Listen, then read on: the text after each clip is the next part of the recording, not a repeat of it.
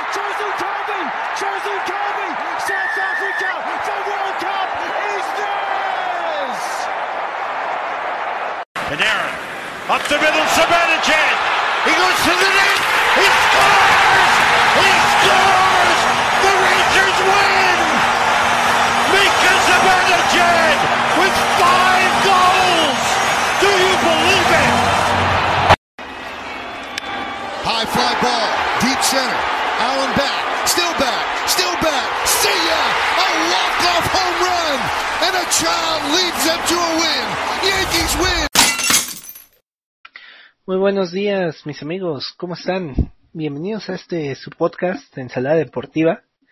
En esta ocasión, como siempre, tengo el placer de estar acompañado de, de mi estimada Fátima. Hola, hola Edgar, ¿cómo estás? ¿Cómo están todos? Lunes. Perfecto, bello lunes. Ya volvió un, un lunes que se viene después de, de que ya tuvimos una semana llena de, de béisbol, ¿no? El, el mismo miércoles fue el día más agitado, que tuvimos ocho partidos en, el, en, en todo el día. ¿Sobreviviste? Sí, sobreviví, pero pues, estuvo cerca, ¿eh? Menudo final nos, nos Te voy a regalaron. decir una cosa. Yo me, no sé si me partía yo en ocho y todo, pero yo, yo, yo tenía muy complicado que fueran ocho partidos, pero los disfruté a morir. Me partía yo en dos, en tres, y ahí había como la hacía. Yo quedé enamorada del béisbol, más enamorada de lo que ya estoy aún ese día. Sí, sí, sí. Bueno, ahorita vamos a estar contando qué fue lo que sucedió y también vamos a, a hacer un análisis de, de lo que hacen, de lo que van a ser las series, ¿no? Porque, pues, mira, ya dimos el pronóstico de lo pasado, anticipamos unas cuantas cosas, algunas cosas salieron, otras no, como a ver siempre. qué tal nos fue. A ver, platícanos.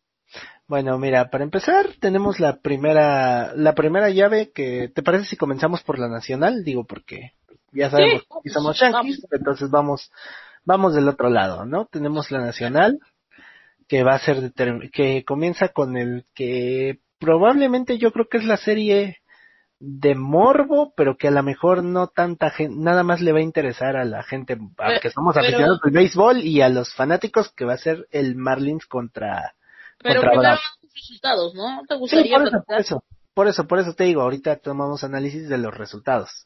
Ah, Atlanta, bueno, que llega de, de ganarle al- a, unos rojos de Cincinnati, y los Marlins, que llegan de dar la sorpresa contra, contra los Cubs, ¿no? Cuéntame, ¿qué viste en esas series? Mira, voy a dar dos comentarios. Dime, dime, dime. Qué mala es la, la nacional, la central de la nacional. Ajá. Cuatro equipos, cuatro fuera, paupérrima, paupérrima, paupérrima división y pues por algo se vio que clasificaron tantos equipos, ¿no? El nivel tan bajo de ella. Y incluyendo a Bauer, que tanto habló de que hablaba mucho de su, de su división y que fueron los únicos que clasificaron con cuatro. Y segundo, también sobre esto, qué decepción de equipo a la ofensiva son los Rojos de Cincinnati. Qué lástima de cuerpo de picheo que tienen, porque ni siquiera Edgar, ni siquiera hubo opción de que Sonny Gray tomara la lomita. Inoperante, inoperante esa ofensiva y que no canten vuelo o que no no sé, o sea, no se crean tampoco mucho los Bravos de Atlanta, que ya la tienen muy fácil contra los Marlins, porque nada más hicieron cinco carreras a los rojos, ¿eh? Sí, o sea, es una mezcla, ¿no? También porque, por ejemplo, creo que tiene mucho que ver que, que los rojos tienen al que ya estábamos platicando. De, es el Cy Young, bueno, va a ser probablemente el Cy Young, sino un, un fuerte candidato, que es este Trevor Bauer, que el primer partido fue, fue uno de los mejores en cuanto, en cuanto a números se trata de postemporada. Tuvo ocho entradas limpias, tuvo, me parece que 13 ponches, 12, o sea, fueron números 12, 12, porque la hazaña la había hecho un día antes nuestro Gary Cole, pero él tuvo 12 ponches, pero es que él tiró blanqueada. Eh, o sea, es un partido que se decidió por una carrera hasta la treceava entrada. Exacto, o sea. Tampoco vamos a hablar, o al menos yo, no sé qué opinas tú, de que Atlanta es un gran equipo y que va a avasallar a los Marlins, porque el sueño de Cenicienta continúa y yo creo que le pueden dar la sorpresa si no se aplica. Unos Marlins que recordemos que sin ir más lejos la temporada pasada perdieron me parece ser que más de 100 juegos. Y que qué vuelta de tuerca eh, está haciendo un ex Yankee precisamente este Derek Jeter que está en los controles. Recordemos que recordemos que su, su es el grupo de inversionistas el el que el que está a cargo de los Marlins o sea pero pero qué trabajo tan tan impresionante están haciendo, ¿eh? Porque pasaron de ser nada a... Están, muy motivados, ¿no? Perdón por interrumpir.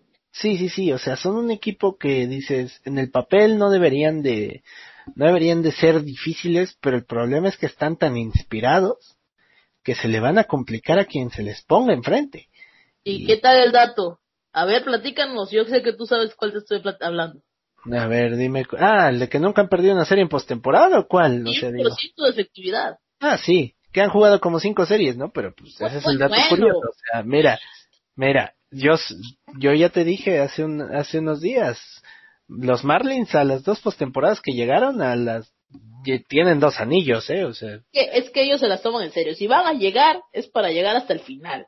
Sí, exacto. O sea, te, te, aseguro que, te aseguro que, por ejemplo, los Cops, o no, más bien los Indians, darían lo que fuera por llegar a la mejor cada 20 postemporadas, pero ganar una de tantas. Una de tantas. Pero bueno, ahorita hablaremos de, de precisamente lo, qué pasó en, qué pasó ahorita nos metemos bien ahí, pero bueno, vamos a volver a la, a la serie de Atlanta contra Bravos, partidazo, primer partido de los Rojos, ¿te acuerdas que dijimos que iba a ser un partido de bajas, que iba a ser un partidazo de Bauer, y que yo dije que iban a perder 2 a 0, pues casi me sale porque perdieron 1 a 0, pero nunca pensé que iba a ser un, un, un, partido de tantas entradas, eh, y por poco no lo perdió Atlanta, porque varias veces, varias ocasiones, incluso dos, hubo casa llena de los rojos, eh, hubo una incluso sin outs, y ni siquiera pudieron meter, o sea, ni siquiera un fly de sacrificio pudieron hacer. Es, eh, daba un poco de pena eh, ver cómo había llegado a ese nivel, o sea, a qué nivel había llegado un equipo que no bateaba nada. Y teniendo bates importantes, teniendo a Boto, teniendo a Eugenio Suárez, teniendo a Nicolás Castellanos, que al principio estuvo viendo lo de lo que viene siendo el departamento de Honrons liderando en la nacional, eh, la verdad una decepción, una total decepción. ¿Y a qué me refiero con lo que te comenté de que Atlanta hizo cinco carreras? A que el picheo inicialista, o los inicialistas, perdón, de los rojos son una joya. Trevor Bauer, Luis Castillo, este, Sonny Gray, pero su cuerpo de relevistas no lo es tanto. Y su cuerpo de relevistas ponía o tenía seco también a los Bravos de Atlanta. Entonces, para concluir yo mi, mi, mi, mi, análisis, te digo que atiné lo que viene siendo el primer partido, pero yo sí di rojos en tres, pero bueno, así no pasaba rojos ni en cinco mil, ni ganando uno de cinco mil. Sí, lo que te iba a decir, Bauer yo creo lo pudieron haber puesto a lanzar las 15 entradas que pudo haber durado ese partido y de todos modos hubieran perdido porque pues si no hay si no hay de por medio apoyo ahí no se puede hacer nada, o sea, es la limitación de un pitcher. Anteriormente pues mínimo decía se puede meter eh, puede meter un home run, ¿no? Como ya ha pasado con DeGrom que con que No, te digo con con DeGrom que dices hubo un partido que me acuerdo perfectamente de la temporada pasada que los Mets ganaron 2-0 y literalmente las dos carreras que tuvieron fueron por un home run de DeGrom.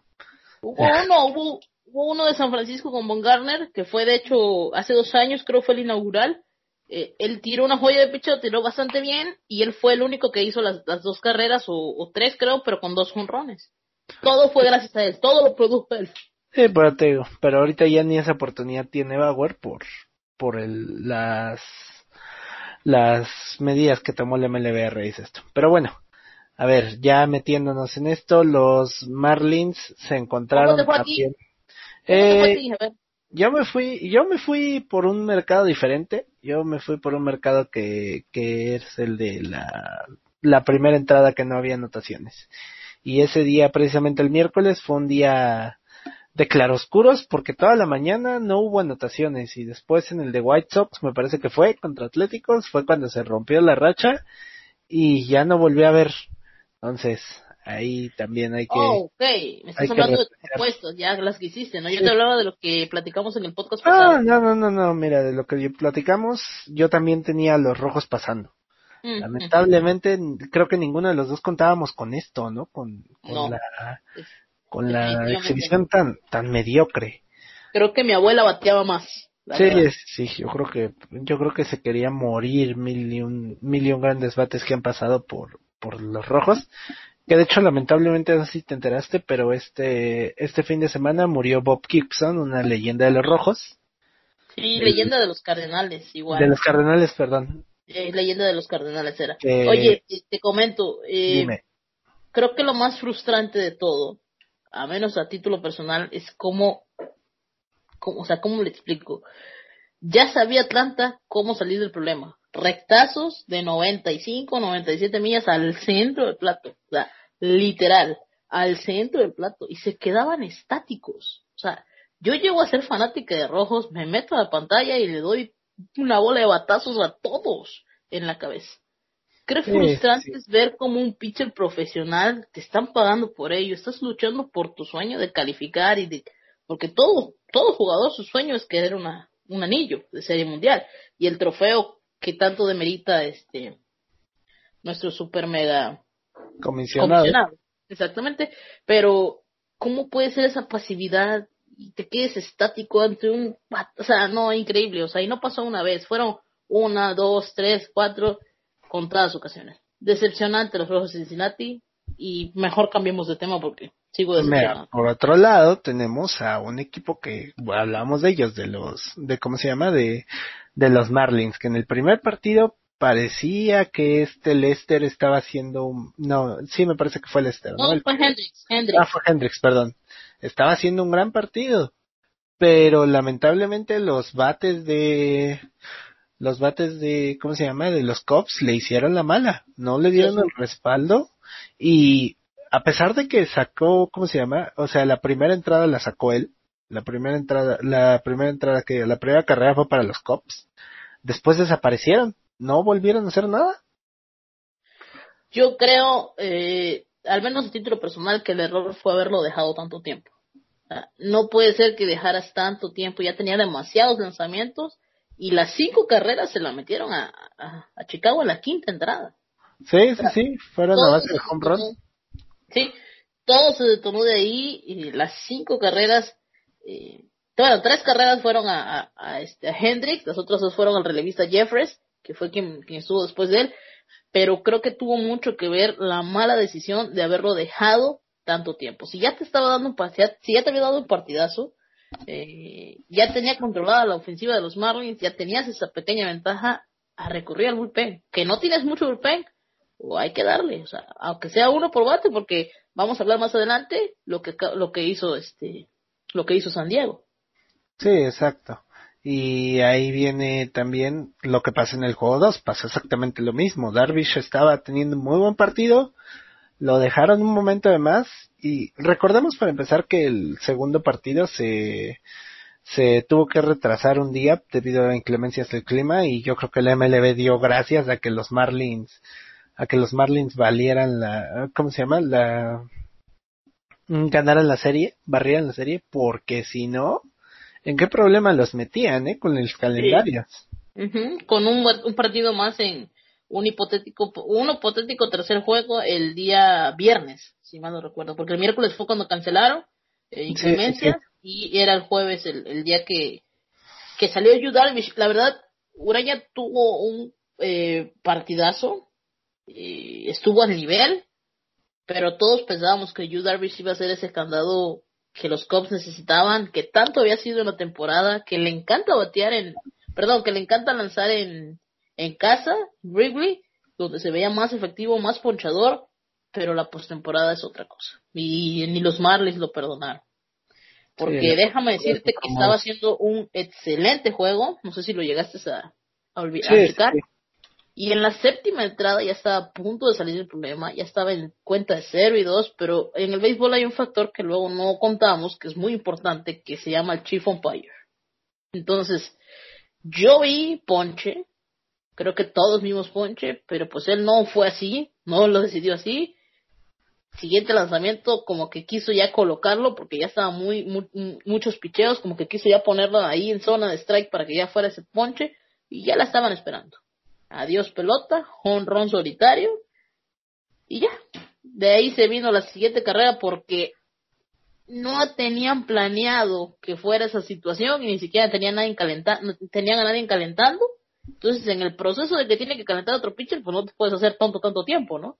Sí, No es también, ahí creo que es un error grande de parte del manager, porque al menos lo que, si algo nos han enseñado, este, sobre todo a lo largo de esta temporada, es que hay que tener a los brazos calientes siempre que, que se, que se pueda, y aquí en este caso en postemporada no te puedes guardar nada. En el momento en el que tú estás viendo que estás en un juego a, a, a matar a morir, no importa qué tanto, qué tanto esté dominando tu pitcher. Si ya está viendo al lineup por tercera vez, Así es. y en el momento en el que lo conecten, si tú entras a la sexta sabiendo que va a ver al bateador por tercera vez, y el primero o le conecte home run, le conecte hit, le negocie base por bolas, en ese momento tú metes al bullpen, exacto. te quitas de problemas.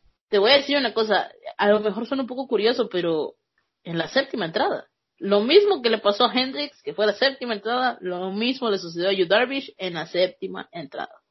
Demasiados lanzamientos, deja tú. Bueno, vamos a decir que fue eso, vamos a decir que la quiso colocar para ya salir del problema, porque ya tenía muchos lanzamientos, ya la estaban esperando los Marlins. Así Sí, que claro. esta historia se acabó fácilmente porque también pasó lo que tú acabas de comentar hace un poco, hace un momento. No tuvieron respaldo ofensivo, no hubo ofensiva. Exacto. Y ahora aquí es ya cuando nos pasamos a la serie. ¿Qué, qué es lo que esperas tú de Atlanta contra los Marlins? Espero una serie muy cerrada, espero una serie muy peleada. Son ¿Tu rivales que se conocen muy bien y para mí se va lo máximo. Se va a lo máximo. ¿Y quién A se lo la gana? máximo, pero se la lleva Bravos. Se la lleva a Bravos. Les van a Pero- meter nada más un susto. Ok. Pero, como dije anteriormente en mis predicciones pasadas donde decía Cops pero no descartaba Marlins, hoy digo Bravos y no descarto a que siga el cuento de Cenicienta de los Marlins. Sí. Al menos, ¿Qué al crees? menos un paso más. Eh, a lo mejor, si hubiera sido primera ronda esta del encuentro, me habría decidido por lo, por los Bravos sin problema, pero la cuestión aquí es que vi unos Marlins capaces de hacer daño y capaces de evitar que les hagan daño. Ese, ese, ese picheo, no sé de dónde lo sacaron, pero si recuerdas es, o sea, tú bien sabes que el béisbol es un juego de, ra- de rachas. Y, y creo que los. Marlins están encontrando su, están encontrando esa racha importante justo en el momento indicado. Entonces creo que los Marlins se van a llevar esta serie y van a, van a avanzar, pero creo que aquí se acaba su, su racha tan impresionante de, de efectividad de 100% en playoffs, porque del otro la- lado de la llave se encuentran dos equipos que llegan de una manera muy diferente. Uno llega sin haber prácticamente sudado y otro debería después de haber tenido que sudar la gota gorda contra un rival que en el papel algunos daban como víctima, pero resultó ser todo menos fácil para, para San Diego, ¿no? Como debería de ser, ¿no? Este, Sí. Por cierto, latinamos totalmente a la de Dodgers, creo que todo el mundo lo hizo. No hubo nadie en que, Sí, no hubo ni siquiera momento que los presionaran. Clayton Kershaw salió en modo Dios. Creo que nadie le avisó que ya está en postemporada. Qué bueno por los Dodgers. Qué clase de partido lanzó en el segundo. A pesar de que Woodruff, que viene siendo la estrella de, de los Brewers, lanzó muy bien y blanqueó en las primeras entradas a los, a los Dodgers muchos ponches, pero pues los Dodgers en un abrir y cerrar de ojos le complicaron la cuestión. Sí, a los Dodgers les abres tantito la puerta y te entra toda, el- te entra toda la carrocería. Entonces, creo que eso es algo, es algo fácil. No hay mucho ni siquiera que hablar de esa serie.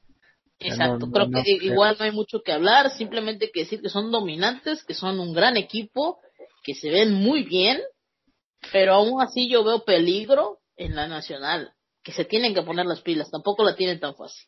Sí, porque del otro lado tenemos un equipo que para empezar no contó con el que es probablemente su mejor pitcher de la rotación, que es Mike Clevinger, que tiene, tiene unos problemas en el brazo que, que le ha estado dando molestias al lanzar, esperemos, porque hoy salió el reporte de que parece ser que va a poder estar disponible, esperemos que así sea, porque obviamente lo volvemos a repetir, ya lo hemos dicho en reiteradas ocasiones, independientemente de cómo te caiga un jugador, cómo, cómo te caiga un equipo, uno siempre quiere ver a los mejores en la cancha. O sea, uno siempre quiere ver y se les desea que fracasen a algunos y otros que triunfen, pero siempre que sea en la cancha y que, y que tengan oportunidad de hacerlo, principalmente. Creo que eso es lo importante, ¿no? Sí, claro, claro, exactamente. Bueno, y, y volviendo a esto, A ver, ahí va. Yo decía y yo tenía previsto que el primer partido se lo llevaban y que el segundo con Wainwright lo perdían. Uno y tres era para San Diego y el dos se lo quedaba Cardinals. Pues digamos que el orden, de los, el orden de los factores no altera el producto porque al final sí se dio lo que yo decía, que pasó San Diego, pero el primer partido totalmente novatos. Irreconocibles, novatos. irreconocibles. Exactamente. lo que pasa es que entra en juego lo que, lo que yo te llegué a comentar el episodio pasado. San Diego son un equipo muy joven, muy prometedor, pero que no dejan de ser eso. Y tú sabes que en los playoffs hace falta ese, esa, esa, esa pizca de calma que te dan los jugadores veteranos. Y realmente en San Diego creo que el único jugador veterano de jerarquía es Manny Machado.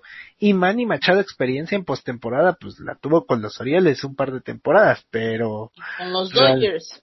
Ah, bueno, sí, con los Dodgers, pero recordemos que con los Dodgers no le fue es- muy bien. O sea, Pero no- tuvo presencia. Yo creo que más que nada es presencia en vez de experiencia, porque qué mal se vio con los Dodgers. Exacto, exacto. O sea, entonces volvemos. No existía ese referente en San Diego y les tomó de, les tomó de golpe y se encontraron enfrente a un equipo de los Cardinals que puede ser que esta temporada hayan estado jugando de una manera muy inconsistente, pero son todo menos novatos cuando se trata de, cuando se trata de la postemporada.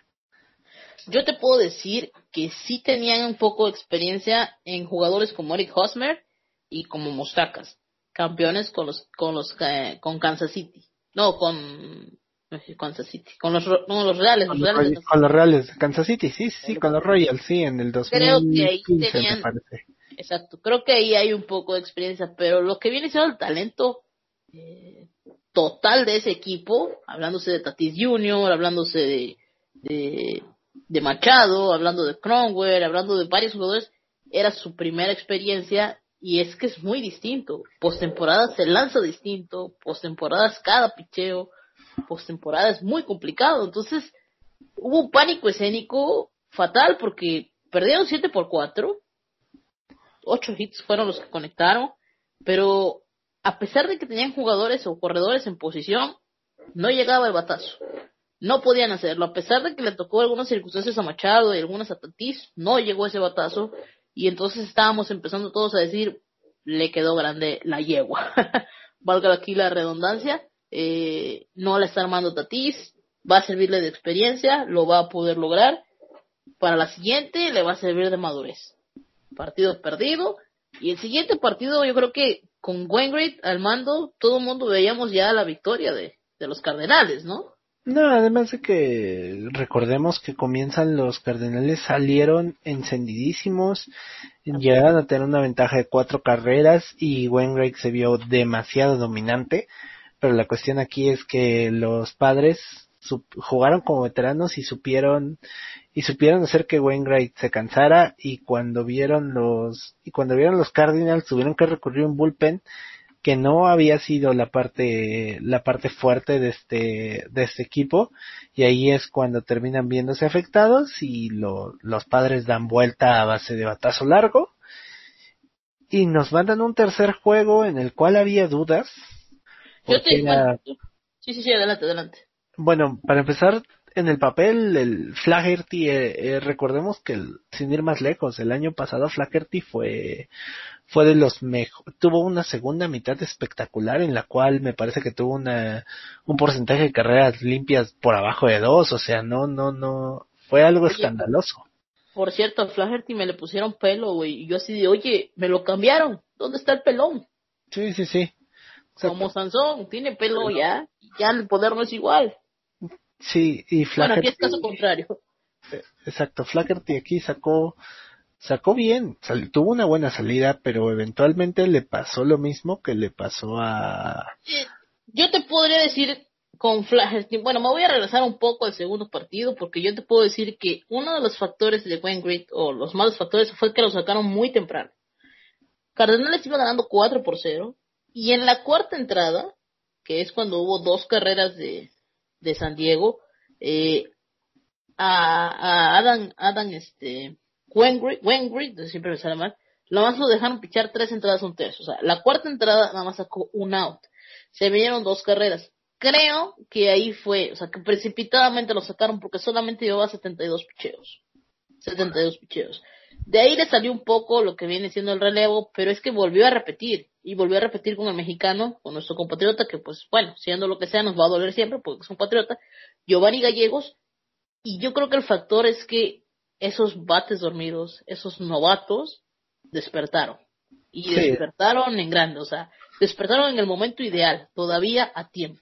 Sí, sí, Se vinieron con todo, clase de cuadrangulares, incluso hubo récord de de Fernando Tatís y te voy a decir quién más, era Fernando Tatís y Sí, que fueron la primera pareja de la primera pareja de compañeros de conectar dos home runs en la misma en el mismo partido postemporada, ¿no? Me parece. Hola, exactamente. Fueron la segunda pareja en historia de conectar más de dos cuadrangulares en un mismo partido. Aaron Lola y Fernando Tatís, solamente detrás, nada más imagínate, el Bambino y Lugeri una, marca, una marca increíble. Una marca increíble de sacar dos cuadrangulares cada uno de ellos. Y todo fue a partir de la. Te voy a decir que en la cuarta hicieron dos, pero a partir de la sexta es cuando reventó el equipo y se llevó el, partido eh, 11. 11 a 9. Y ya regresándonos al viernes, ya estaban, o sea, ya habían despertado, ya se habían quitado ese pánico escénico los padres de San Diego, esos novatos, Tatis Jr., Machado, eh, Austin Nola, Cromwell, ya se habían quitado ese pánico escénico y le dieron, le dieron con todo. Un partido cerradísimo las primeras cinco entradas, eh, los cuales se rompieron por una carrera solitaria en la quinta, pero ya la séptima creo que dejaron de más a Flaherty y fue cuando les anotaron dos carreras. O sea, yo creo que a veces decimos, o sea, no sé, a veces yo creo que los factores de los de los de los este, managers que dejan mucho tiempo a los pitchers muy poco, es que creo que es, es, que la, la postemporada tiene que ser tan, tan exacta que tienes que saber cuándo sacarlo, y, o cuándo, no antes ni después, el momento ideal.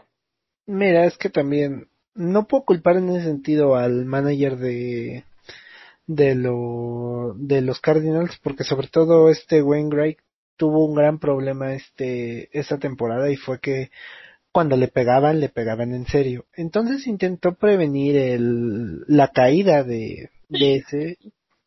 Pero, pero, pero, pero. Te la compro. Porque como te digo, lo quiso hacer, simplemente no le respondió el relevo como le había respondido en el partido 1. Que desgraciadamente quedó nuestro compatriota Giovanni Gallegos, entonces no le respondió, ok. Pero lo de Flaherty, ¿qué te parece? Lo de Flaherty fue, fue un muy buen partido de parte de Flaherty. No, yo digo el tenerlo tanto tiempo, el dejarlo todavía. Ah, 110 picheos, 6 entradas, 6 hits, una carrera limpia, dos veces por bola y 8 ponches. Eso fue el standing que dejó este.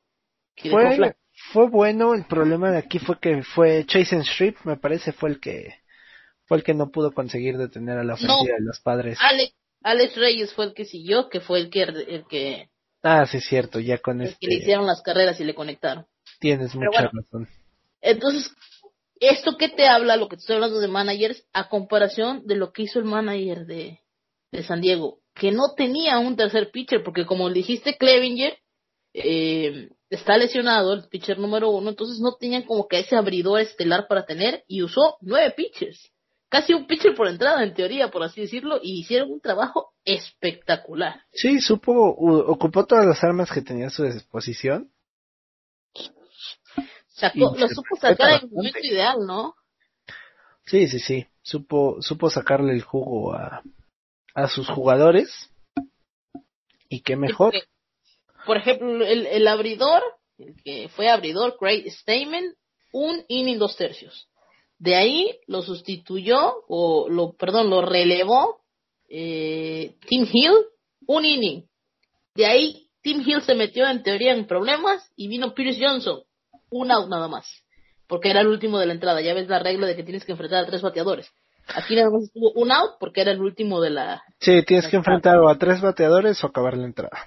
Exactamente. De ahí vino, eh, después de él, vino Adrián Morejón, que tiró una entrada a dos tercios, y de ahí se metió en problemas Morejón, y vino Adams, vino este Austin Adams a sacar un out. Igual que pasó con Hill, un out. Venga, siguiente entrada, Patiño una entrada completa, Pagano una entrada completa, Pomeranz una entrada completa y Rosenhall una entrada completa con tres ponches. Partidazo. Clase de partido de bullpen, clase de partido del manager, clase de partido de la ofensiva. Mis respetos para San Diego, que califican y van a ser los rivales de los Dodgers de Los Ángeles. Creo que muchos Dodgers no querían que pasara San Diego. Eh, la cuestión aquí es que yo creo que independientemente, no, yo creo, ¿sabes qué? Yo creo que los Dodgers están más agradecidos de que haya pasado San Diego. Creo que los Cardinals son un equipo que se le puede complicar más a los Dodgers, sobre todo porque va a pasar lo mismo, lo mismo que pasó en la serie pasada, pero la diferencia es que los Dodgers muy probablemente no te van a dejar volver. Los Dodgers, los Dodgers no van a cometer los errores que han cometido, que cometió, que cometieron los Cardinals. Y ahí va a estar la diferencia, en que los Dodgers, su bullpen, puede ser que no sea de lo que más se habla, pero son un bullpen que, exceptuando a su cerrador, que se ha metido en algunos problemas últimamente, son un bullpen bastante sólido. Y ni hablar de sus abridores. A nivel de abridor, creo que el único de San Diego que realmente podría significar una mejora en si lo metes en los Dodgers es Clevinger. Pero de ahí en fuera no veo cómo es que que Bueller o este Kersh, el mismo Kershaw, que me parece que ya anunciaron la rotación. Sí, Buehler va primero, seguido de Kershaw. Exacto, va, va Tercer Buehler partido, eh, si mal no recuerdo, leí por ahí que era May. Ahorita ya de ahí. digo. Mira, el primero va a ser Bueller contra Kershaw y todavía no anuncia San Diego quién va a lanzar. Buehler contra Kershaw va a estar muy bueno, ¿no? Bueller contra Kershaw. Bueno, va a ser, el primero va a ser Bueller y el segundo es Kershaw. Pero hasta volvemos a lo mismo. Creo que lamentablemente para San Diego les va a pesar eso y van a quedar 3-1. Al menos para mí yo digo que la serie va a quedar 3-1. A favor los Dodgers. Yo, yo voy a ser la mala de la película y no, o sea, ya quisiera yo decir San Diego, pero no, no, no, tampoco soy tampoco tan aventada, porque sé que tienen un trabón de equipo los Dodgers, pero yo tampoco lo veo descabellado, ¿eh? para mí se van a cinco partidos, para mí se le va a complicar a Dodgers, y San Diego se va a motivar porque les jugó bien en la temporada, eh, les ganó varios partidos, está bien que la mayoría los ganó Dodgers, pero ellos saben lo que se están jugando y ellos ya no pierden absolutamente nada. Así que yo creo que San Diego le puede hacer la maldad a los Dodgers, así como el año pasado. El año pasado se las hizo Atlanta, ¿no? Si mal no recuerdo. No, el año hizo- pasado fue Washington quien les hizo la maldad. Perdón, los Nats. Los Nats Recuerda los que los Nats, los Nats le dan el comeback y terminan dejándolos en extra innings con ese Grand Slam y demás cosas y, y los Nats fueron los que lo, los que realmente fregaron a, Cierto, que bueno, ya su camino fue hasta hasta la final, hasta, hasta el campeonato, mejor dicho. Sí, exacto. Que fueron héroes nacionales por descubrir o, o- saber, saber este, ocultarles bien a los que ya sabemos cómo iban a ser los lanzamientos. Pero bueno, entonces yo creo que sí se va a lo máximo, o sea, ya a lo mejor no voy a hablar mi fan porque yo no soy fan de, de, de San Diego, pero a mí me gustan ese tipo de historias, yo le veo potencial a San Diego, yo creo que ya despertaron los Slam Diego Padres y es un equipo que conoce. Eh, también como dato, ¿no se te hace muy interesante que todas las rivales son divisionales? Qué interesante, ¿no? Sí, es una de las pocas, es curioso en, Todas las la- series quedaron con rivales divisionales. No, la, verdad- la verdad es muy, muy, muy impactante. Te comento rápido ya para irnos a la americana. Eh, inicialistas de la Miami contra Atlanta, nada más tenemos a Matt Fry, eh, confirmado por, por. Atlanta, pero nos imaginamos que Sandy Alcántara va a ser el abridor de Miami, porque él fue el primer abridor el día martes, y pues ya pasaron mucho más de cinco días de descanso, y Sandy Alcántara se está viendo bien. Así que no sé por qué no lo tenemos aún aquí, pero Sandy Alcántara contra Matt Fry se me hace un partido muy interesante. ¿Cómo ves el resultado del primer partido? Eh, mira, yo creo que gana, que ganan los Marlins. Me parece a mí que va a quedar, va a ser un under. De nuevo, va a ser un under. Y creo que ahí va a quedar. Y me da a mí que se van a llevar 2-1. Va a ser, va a ser un resultado en el cual los Marlins se llevan el primero, los Braves intentan regresar a base de batazos en el segundo, pero en el tercero se va a acabar eso. Venga, Porque entonces, también creo que la carta, la carta con la que van a apilar este a los Marlins va a ser a que recordemos que Sixto Sánchez dio un dio un partidazo en en el segundo, ah, pero creo que los Marlins tienen esa esa estrella, es ese algo. sí, como que, ah, vamos a decirlo la estrella, como que esta vez ellos son el equipo que tienen esa estrellita, al menos en la nacional se les ve así, ¿no?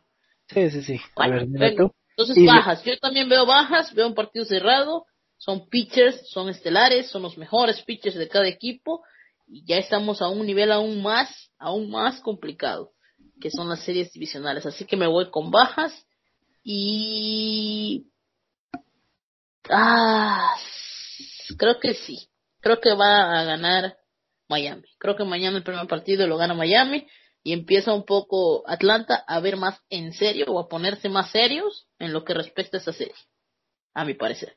Dodgers contra Padres, ¿cómo lo ves para el día de mañana? Eh, creo que los Dodgers se llevan los primeros dos. Después San Diego gana el tercero, pero no es suficiente para que puedan, para que puedan conseguirlo.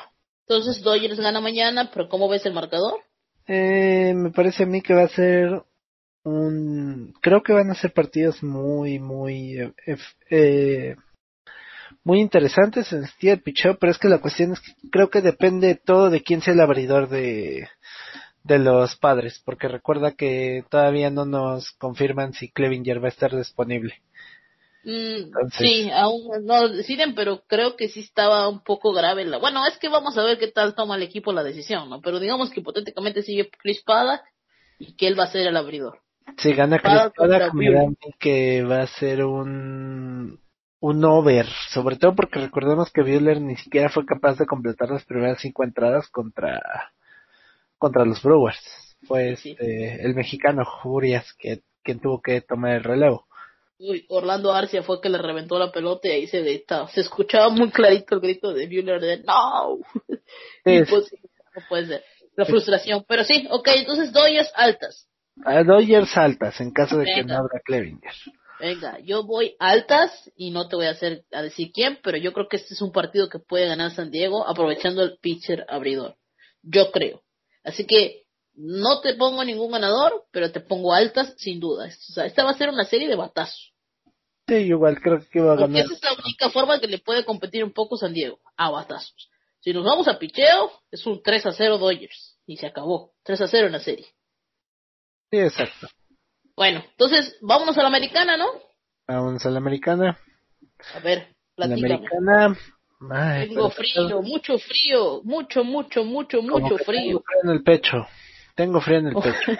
Parezco a, a, cierto, a ciertos amigos, a unos amigos llamados Minnesota Twins, que son sin dudarlo la, la decepción de este de esta postemporada, ¿no? Los pechos fríos de Minnesota, les vamos a decir ahora. Increíble. Sí, no, no, no ves qué es lo que dicen, ahora solo se llaman la T. Eh, No. Porque The Wins no tienen, de, de Wins no tienen nada los güeyes. Esa no me la sabía. Pero mira, antes de, antes de empezar a hablar de esto, quiero aclarar una cosa. Este es un podcast de ensalada deportiva de muchos deportes. Somos dos yanquistas, pero no por ser yanquistas quiere decir que estamos tirando a esta cuestión de que Twins se dejó maniatar por eh, los Astros y que odiamos, a- o sea, que, o de que odiamos a los Astros los odiamos, pero aquí deportivamente hablando, el que gane mejor, el que gane siendo mejor, adelante. Entonces, no porque haya sido la cuestión de que pasó Astros, estamos hablando, porque, o sea, no, no, no sé cómo explicarme, no porque somos yanquistas le estamos tirando. Es increíble, la verdad, muy a pesar de eso, cómo Twins se dejó ganar por un equipo que ni siquiera llegó a 500 en la temporada. No, Y lo peor aún es la boca floja de su jugador, que lo van a eliminar, porque lo tiene que eliminar los seis, hablando de, de- de- de Esperemos que lógicas, dice, a- a- hablando de lógicas, eh, y yo no sé qué va a hablar entonces, porque creo que él mismo sabe que lo van a eliminar y habló antes de, habló en el momento porque ya no le va a dar tiempo a seguir hablando. O sea, qué boca, con qué cara te pones a hablar después de todo lo que hiciste. Pero bueno, ¿qué podemos esperar de personas como Carlos Correa? Exacto, que ya desde la temporada baja venía demostrando más o menos el tipo de, de persona y de carácter que, que tiene, ¿no? Pero la cuestión aquí también es que Que hace mucho frío. hace mucho frío y en los dos, en el primero recordemos que llegó a tener ventaja, en los Twins y la dejan ir, la dejan ir sin más y en la novena y en la novena terminan perdiendo, termina siendo un salvamento que que, que pues pierde, bueno no era un salvamento porque iban 1-1 ya es entonces, pero de todos modos sigue siendo una situación en la cual en la cual los Twins quedan muy Otro compatriota, ¿no? Sergio Romo. Sí, exacto. Sergio. Romo. Pero bueno, eh, eh, para su, no vamos tampoco a defender por ser compatriotas ni nada, pero en su defensa sí vamos a decir como jugador que fue fatal, que ya con dos outs ya estaban saliendo del problema, tenían hombre en primera y en segunda los, los Astros de Houston, no sé si recuerdas, y fue una rola al shortstop, fácil, Exacto. Cometen un error base. que era el tercer out. y es un error fatal, un error fatal que les cuesta que anoten tres carreras los Astros de Houston en la novena y créeme que si hubiesen anotado menos una, de todas maneras no regresan, porque los Twins a la, de- a la ofensiva se secaron. No, además de eso, entró, recordemos que la carrera, la del desempate, entra de caballito, por, porque es una, es un strike zone de parte de, de, de Altuve, que es, que es muy chica y se le complica muchísimo a Romo y ah, después sigue un sencillo de, de, no me acuerdo quién fue quien dio el sencillo, pero, o sea, realmente los Eh, de Brandy, Michael Brandy. Es el que sigue después del tuve. exacto, pero, pero bueno, y en el, Pero, pero bueno, independientemente de eso, de, de Astros, de su veteranía, o sea, bueno, de su, perdón, no veteranía, de su, de su experiencia en playoffs, de que saben jugar esos partidos, lo que sea y todo, qué mal se vieron los Twins, pero es un equipo que está tan acostumbrado a jugar a la ofensiva, a jugar al home run en temporada regular, que cuando llegas a la postemporada, donde cuenta cada picheo, donde es muy distinto cómo te lanzan, se anula totalmente esa poderosísima ofensiva que ves en temporada regular. Además de que creo que también ya es algo mental. O sea, creo que ya ahí es hablar de lo mental, de independientemente del home run, porque el home run, te lo vuelvo a repetir, es el hit más importante y el más efectivo en postemporada, el que más cuenta. Eh. Los Twins son un equipo que, que demostraron muy poca resiliencia, demostraron que si comienzan a ir las cosas de, de mala manera, se, son un equipo que no sabe sobreponerse a esos problemas y, y les terminó pasando muchísima factura, muchísima. Vamos a decir que, que ok, te compramos tu argumento, pero al principio iban ganando. y Está, esto comenzó desde cero. Ellos iban ganando 1 a 0 eh, y se dejan empatar. Se viene el error de dos en base y el error mental de, de- del shortstop. Ya no recuerdo, su- no recuerdo su nombre. Entonces, Es Polanco, sí, Jorge Polanco fue el, Jorge el- Polanco. Sí, sí. Jorge Polanco fue el del error. Pero a pesar de eso no batearon nada. O sea, Astros, no sé si te, acuer- te acuerdas que lo platicamos en el, en el, en el podcast pasado, fuera de Seth Greinke y de Matt Coolers, no tienen picheo. Batallan No, con no. el picheo. Sí la arman, pero uno que otro partido porque son inconsistentes. Urquidi es inconsistente. Un partido te lo hace bien, otro no. No hay mucha profundidad, no hay mucho picheo estelar en Astros como para decir que te dominaron totalmente. Y aún así los dominaron totalmente. Fue inoperante. Fueron dos carreras las que pudo hacer los Twins. Dos carreras. O sea, ni siquiera murieron, o sea, murieron de nada. Ni siquiera murieron bateando, que es su esencia. Efectivamente. Efectivamente. Y bueno, eso fue algo que fallamos todos, porque totalmente tú y yo dábamos 2-0 la serie para Twins, 2-0 la serie eh, Minnesota y absolutamente nada que ver. Fue un 2-0 efectivamente, pero de los Astros de Houston. Fue una de las sorpresas, hablando creo incluso de apuestas, porque ni la casa de apuestas daba de favorito a, los Astros, eh, ni muchos expertos daban de favorito a los Astros, a los Astros, pero ya a partir de ahora ya vemos que esa paternidad que tiene Yankees sobre Twins también la pueden tener otros equipos. O sea, aquí la cuestión es que lleguen a postemporada. Ese es el problema de los Minnesota Twins. Exacto, exacto, es el problema de Minnesota Twins, pero bueno, ellos ya están eliminados del otro lado. Tenemos unos atléticos que llegan después de una serie muy, muy, muy, muy, muy, muy complicada contra, pena, ¿no? contra el otro, contra el otro equipo revelación, el otro equipo de jóvenes, que ese sí no consiguió pasar, que fue los, los, ¿cómo se llama? Los White Sox. Pe- Pero ese equipo sí murió de algo. Ese equipo Sí, sí, exacto, se... los White Sox pueden irse con la cabeza en alto, van a estar de regreso y ojalá estén de regreso porque si te soy sincero los prefiero los prefiero a ellos antes que a antes que a los Twins mínimo los White Sox dan, tan- dan tantita dan tantita pelea en postemporada o demostraron esa capacidad Sí, sí, mira, eh, los White Sox son los padres de San Diego de la americana.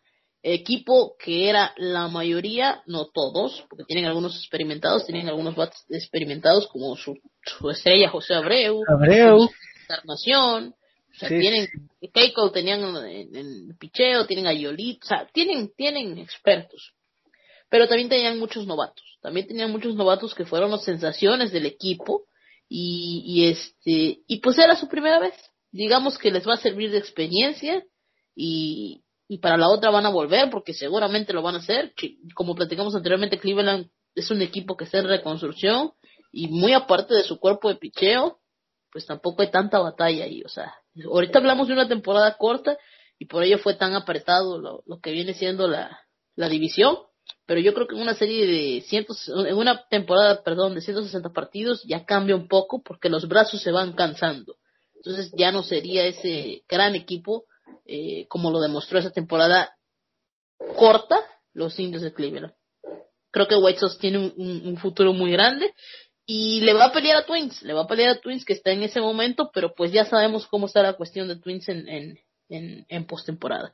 El primer partido, Edgar, que platicábamos de Yolito contra eh, Oakland, ¿te acuerdas que dijimos bajas? Y los dos, si mal- no, creo que sí, dijimos bajas, ¿no? sí dijimos Los- bajas bajas bajas Los dos nos íbamos con, con, con Chicago, clase de partido. Clase de partido que tiró el señor Lucas Yolito. Tres.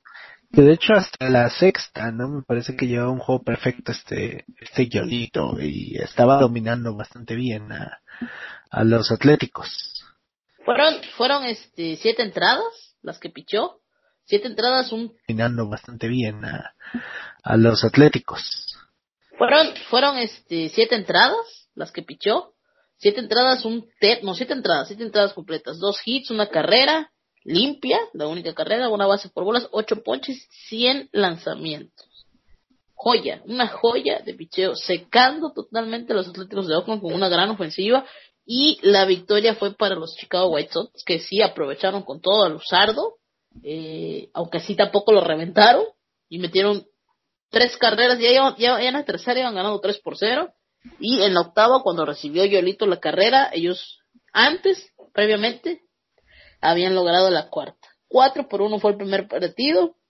Y pues, como era una serie que no sabíamos, o sea, como que era una serie tan pareja, donde veíamos que, que el que tomara el primer partido probablemente era el que, pues, perdón, este probabli, probabli, con probabilidades, perdón, estadísticamente, iba a tener más posibilidades, teniendo el primer, el primer juego, ¿no?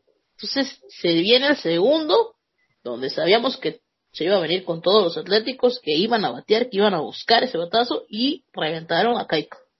Le dieron con todo a Kaiko que pues uno pensaba que pues Yolito como uno y Kaiko como dos ya tenían un poco más segura la cuestión ahí los los Chicago White y no fue así. Fueron 5 por 3 al final.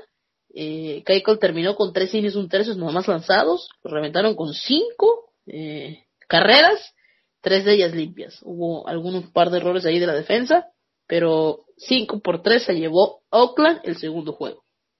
Y ya para el tercero, comenzó muy bien. Muy bien comenzaron los, los White Sox dominando completamente a, a este a, a los Athletics en las primeras eh, tres entradas, 3 por 0, le estaban lanzando muy bien, pero en la cuarta entrada se vino con todo Chicago, este perdón, Atléticos de Oakland y cuatro carreras anotaron. Fue un día también de, de así como San Diego usó en el tercer partido por revistas, así pasó con Chicago White Sox en este en este en este último partido, pero con no les salió. equipos, con los dos fue un día de bullpen para los dos equipos, porque recordemos que en estas instancias ya no, ya no hay días de separación entre partidos, entonces eso llevó a que los, los dos equipos recurrieran a, a distintos, a distintos Son distintos pitchers. pitchers, Así Este es, a la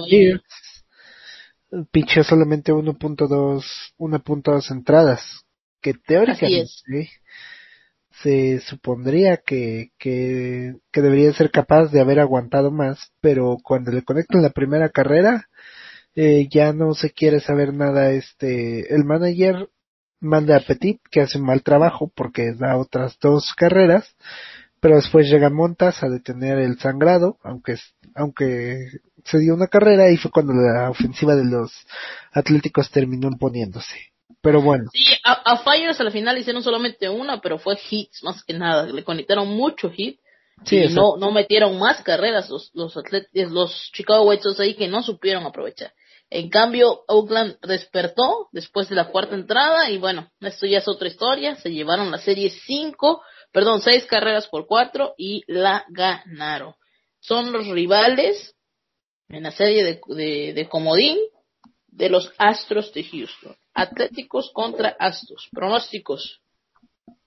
Mi pronóstico, ¿qué crees? Yo soy muy fanático de lo que es el, de lo que es el 3-1, ¿eh? Y voy a pronosticarte que aquí también hay un 3-1. Sobre todo porque me parece que, que los Astros no se van a ir sin hacer ruido y van a poder sacar un par de, de partidos de la mano de, de Greinke. Me parece que, que va a ser un partido, van a ser partidos de under, porque recordemos que en este, que en la temporada regular fueron partidos que, que tendían al under. Entonces me parece que vamos a seguir viendo esos patrones, pero los, los atléticos van a conseguir imponerse por la calidad de bullpen, que a pesar de no ser top, sí es mejor que el que presenta, que el que presenta, ¿cómo se llama? Los Astros. Entonces, 3 a 1 gana la serie Atléticos. 3 a 1 para mí se la lleva Atléticos. Venga, ¿y el primer partido? ¿Cómo lo ves? El primer partido me da a mí que es un under, que va a llegar under, under, under, under. No tan, porque recordemos que, que aquí el, ¿cómo se llama? El, los partidos van a ser, para empezar, el primero va a ser un duelo entre Chris Bassett y Lance McCullers Jr. Así es, Chris Bassett contra Lance McCullers. Ahí iba yo a decir que McCullers no lo vimos en, lo que viene siendo la serie contra Twins y ahora va a ser el primer, ya no va a ser Greinke ni Urquidy, que fue el que salió en la segunda. Lance McCullers Jr. Que va a ser su primer comienzo en playoffs desde que en Dodger Stadium, en la Serie Mundial del 2017, lanzó dos entradas, un tercio de limpias. Ok, en la temporada, les voy a comentar, en la temporada Lance McCullers le lanzó una ocasión a los Atléticos de Oakland. seis innings, seis hits, dos carreras, una limpia, una base por bolas y siete chocolates. Ese fue, ese fue, ese partido lo ganaron, de hecho. Entonces creo que esa es una de las decisiones por las cuales este Dusty Baker se, se, se va o se inclina por Lance McCullers para abrir esta serie. ¿Me decías que tuve un under? Sí, porque del otro lado, ¿sabes quién está? Chris Bassett. Ajá. Que para empezar en su debut de postemporada fue en el juego 2 contra los White Sox. Tuvo solamente una carrera permitida en siete entradas lanzadas. Sí, sí. Tiene un porcentaje de carreras limpias de 2.29 que es el tercer mejor porcentaje de la, Liga Americana. Bajó 1.29, 1.29 bajó después del partido contra White Sox. No, pues no, no, te digo, pero aparte, en septiembre permitió, se fue de 3-0, 0.34 de efectividad y 25 ponches en 26 entradas, dos tercios que lanzó, o sea... O sea, es, la estrella de los Atléticos de Oakland, ¿no?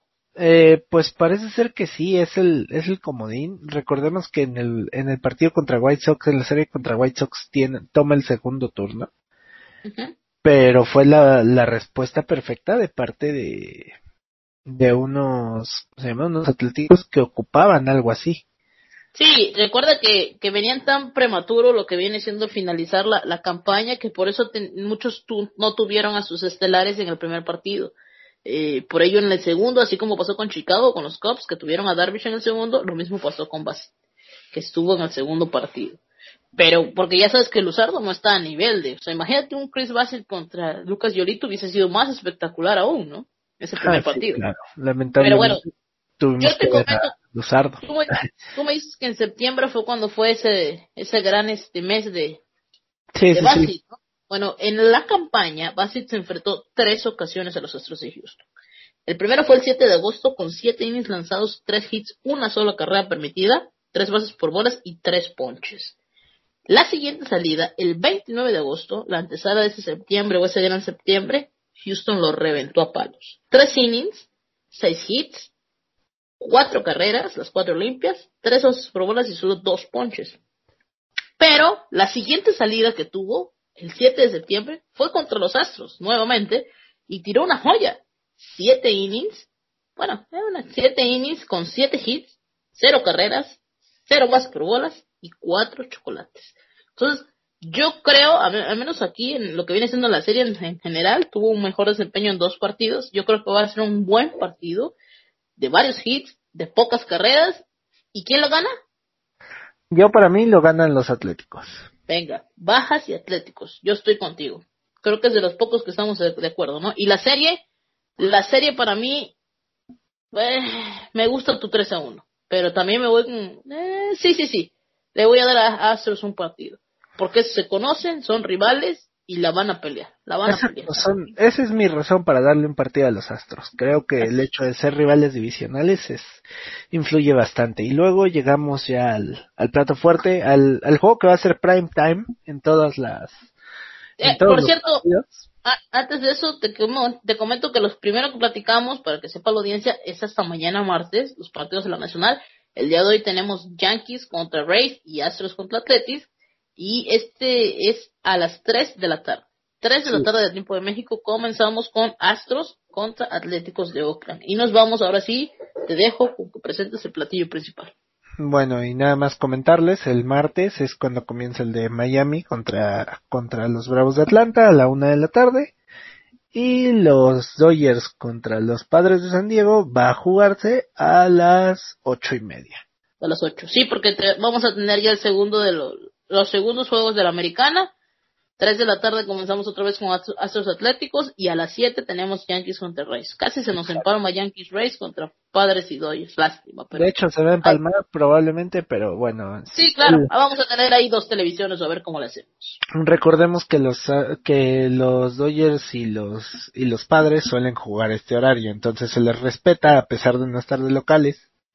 ¿Dónde juegan? ¿Recuerda? ¿Recuerdan? Ah, ah, en el estadio, en la Nacional están jugando los Dodgers y los y los cómo se llama y los Padres van a jugar en Arlington, Texas, el estadio de en el estadio de los de los Rangers. Ajá, los- el Global League Fight. el Global, Global Life, no sé qué se llama. Global, Global Life Field. Global Life Field. Global Life Field. Y después del otro lado, Miami va a enfrentarse a Atlanta en el Minute Maid Park, un parque de, de los Astros de Houston. Te digo, es curioso los horarios. Veamos también eso porque San Diego no es un no es un estadio que suele jugarse tan temprano. Creo que San Diego es de los que o se juega noche noche o se juega a mediodía. Entonces va a ser Me interesante. hablas del equipo, de los padres. Sí, de cuando, de cómo están programados sus partidos de locales. Ah, correcto, correcto. Bueno, entonces vamos con este platillo fuerte, vamos a hablar de nuestros Yankees, vamos a hablar de, pues, ¿qué te digo? Para mí fue una sorpresa, a mí me encantó lo que vi. Yo veía en tres partidos a los Yankees. Recuerden que yo les dije que yo contra mi equipo jamás, jamás voy a ir en contra. ¿Y tú los veías en dos o en tres también? No, yo dije que en dos, yo dije que había una barrida de parte de los Yankees y Venga. mira, no salió como esperaba, pero salió Oh. y eso es y eso es lo importante. O sea, eso es lo- Caramba, no salió como, no salió como esperaba, entraron más de veintitantas carreras en dos partidos. Sí, sobre todo porque se supone que, bueno, al menos no la teoría, sino más bien las estadísticas nos decían que los Indians eran el, el rival con mejor picheo de la liga, que es, bueno, más bien de toda la americana, que solo se comparaba al picheo de los Reds. Así es, así es. Y, y, y estamos de acuerdo que la ofensiva de Cleveland eh, no es la más buena del mundo, pero tampoco era comparada al nivel de los Rojos de Cincinnati. Y que incluso así no fue, porque anotaron sus carreras, excepto con Gary Cole. Exacto, excepto con Jerry Cole, también le hicieron daño, ¿eh? No, no, no fue, no salió intacto, pero recordemos que comienza, la serie comenzó, bueno, el partido uno comenzó de una manera muy interesante. Fue con, con DJ LeMahieu conectando un hit sencillo para el jardín derecho. Y después llegó George, que el primer picheo que vio de Shane Bieber la mandó a guardar. Y cuidado porque porque desde ahí ya no volvió a ya no volvió a ser el mismo este Shane Bieber. Fue una bienvenida muy dura postemporada el que le dieron los Yankees y en cuestión de de nada prácticamente en cuestión de cuatro entradas me parece que duró Shane Bieber Shane Bieber duró 4.2 entradas y se llevó nueve hits siete carreras limpias dos bases por bola. Yo creo que los siete ponches es lo que menos le interesa a, a Bieber y habría cambiado todos esos ponches por haberse ido limpio. Un hola, ¿qué tal? Bienvenido eh, seas a postemporada. Le dieron los Yankees de Nueva York a Shane Bieber, el futuro ganador de la triple corona. Exacto. El mejor pitcher del béisbol. un Exacto. pitcher, un pitcher que tenía, o que en todas sus salidas, eh, no le hacían máximo, máximo tres carreras. Y te estoy hablando de salidas de más de siete innings. Ya sea siete innings un tercio, siete innings dos tercios, o incluso ocho. Ocho, ocho innings pichados. Un Shane Bieber que siete fue su cifra más baja de ponches y cuatro innings dos tercios, ni se diga, fue lo más rápido que salió de un partido reventado. Cuatro innings dos tercios, nueve hits, siete carreras, las siete limpias, ni siquiera digamos que su defensa le jugó mal, ahí fue totalmente Shea Bieber. Dos bases por bola y siete ponches. O sea, su efectividad, Edgar, era de 1.63 antes de empezar el partido y terminó siendo de 13.5.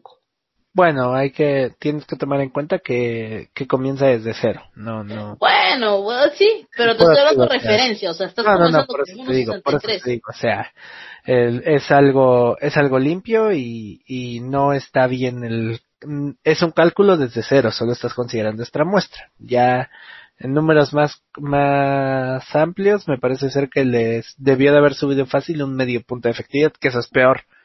Pero, volviendo al tema, o sea, Sí, eh, te lo estoy manejando como lo que eres consistentemente, porque te voy a dar el ejemplo de Gary Cole, un hombre que terminó con 2.84 de, de, de efectividad y que para la serie contra Cleveland cuando salió fue 2.5 su efectividad, sí, te digo, o sea, promedio.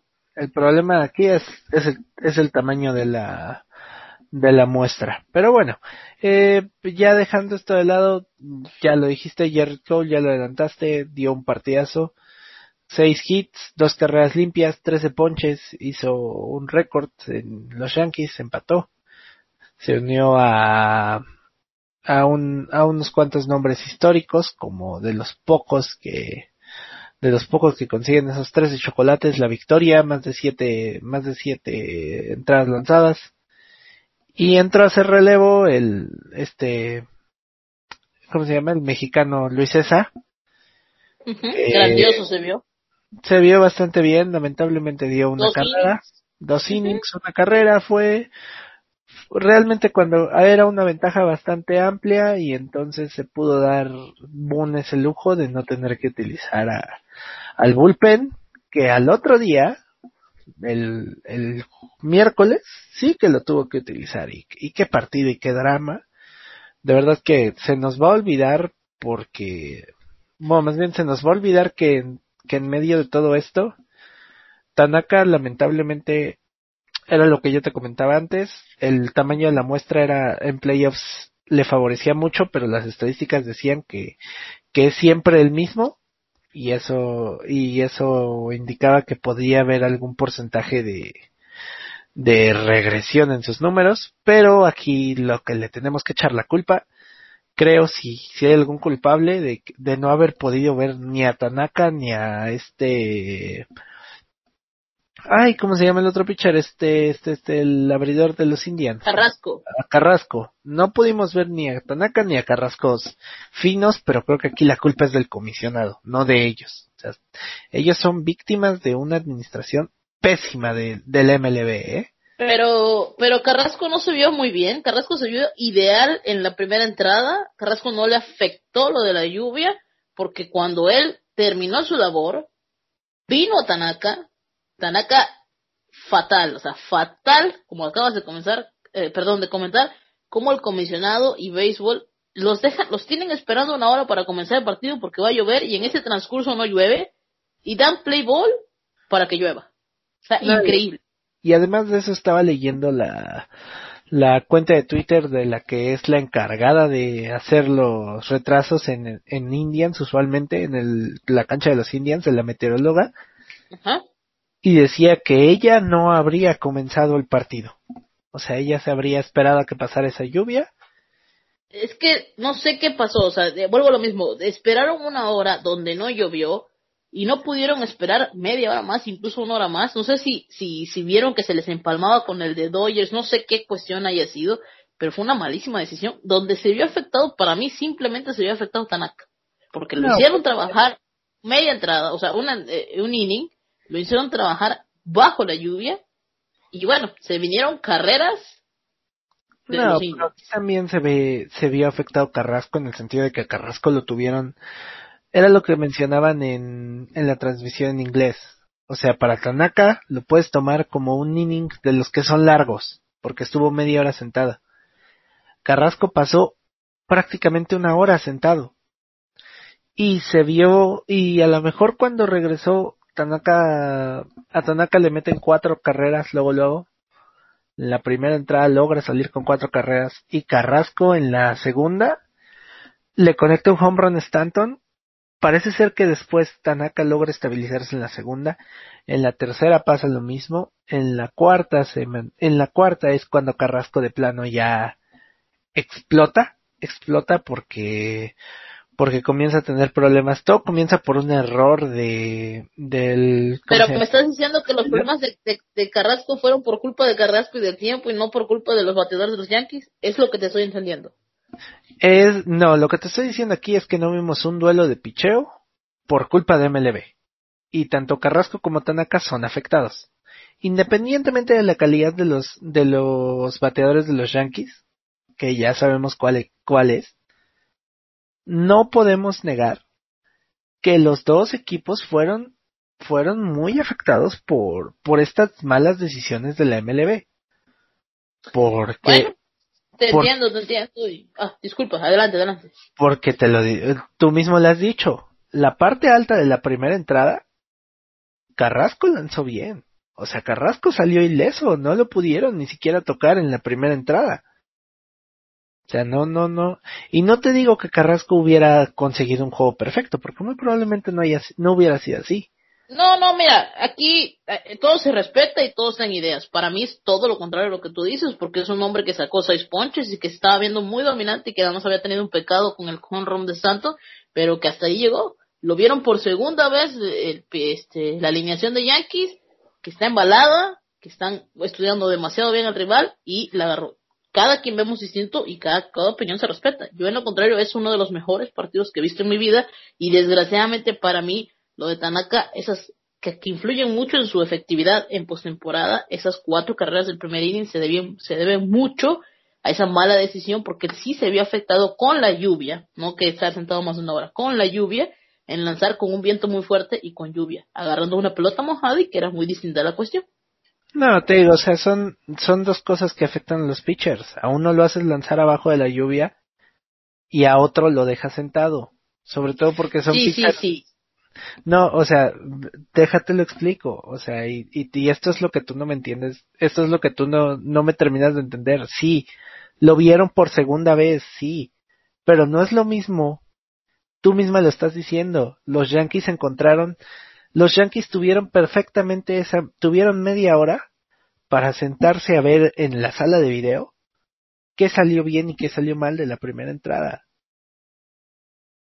O sea, en el momento, si, se pusiera, si se pusieron a ver eso, Edgar, lo pudieron haber visto desde ese momento y no necesariamente tenía que venir nuevamente el segundo, la segunda, este, batear por segunda ocasión todo el line-up. Si ya nada más tocaba, si tocaba que viniera eh, Garner, Gary Sánchez, tuvieron medio. No, no, no, pero precisamente los ajustes, tú bien, tú bien sabes que el béisbol es un ajuste, es un deporte de sensaciones, de tener que experimentarlo, de ver la pelota y por mucha sesión de video que haya, si no, si no, si no se enfrentaban a Carrasco ellos mismos, lo iban a ver bastante, bastante limitado.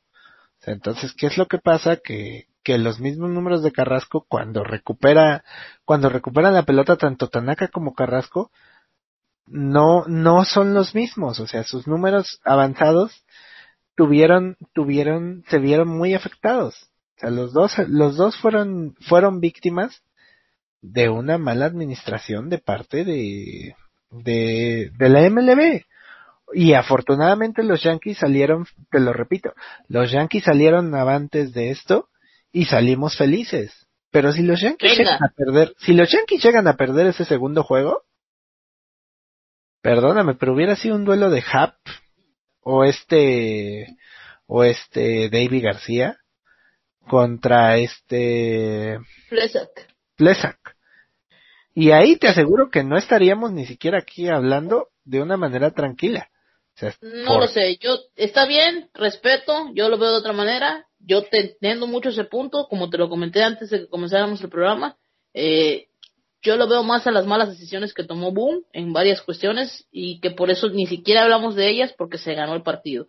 Pero te digo, se respetan las opiniones y seguimos. Fue un partidazo porque la verdad fue, o sea, increíble que le hicieran las cuatro carreras a, a, Tanaka, con Ron solitario, como habías platicado de, de, de Giancarlo Santos, y se nos viene la cuarta entrada donde se descontrola la situación con Carrasco, lo sacan y se trae eh, Roberto Lomar, que viene siendo el, el sustituto ahorita de, de los este, Cleveland, se trae a su ser, o sea, su, pitcher estrella, Karinchak, el cual tira genial, ¿no? A, mí, a menos a mí en lo particular es esas personas que tiran así que... Tienen un estilo gracioso de lanzamiento. es que esos estilos a mí me, me, me, me enervian y, y, siento que el bateador todavía le mete aún más presión. Eh, la verdad, muy, muy buen lanzador, pero se tocó con un Giovanni Urshela, se tocó con un Giovanni Urshela con casa llena, con cuenta llena y santo batazo. Qué bonito gran slam metió Giovanni Urshela y Yankees cuatro carreras y le dio la vuelta al partido. Fue un partido de ida. ¿Sabes qué fue la, clave de ese turno al bat? La paciencia que tuvo Urshela. ¿Por qué? Porque los dos strikes que le, de los dos strikes que le pasaron, solo uno fue una curva. Llegó a estar 2-1 en la cuenta, este, este, que diga 1-2 en la cuenta, este Gio.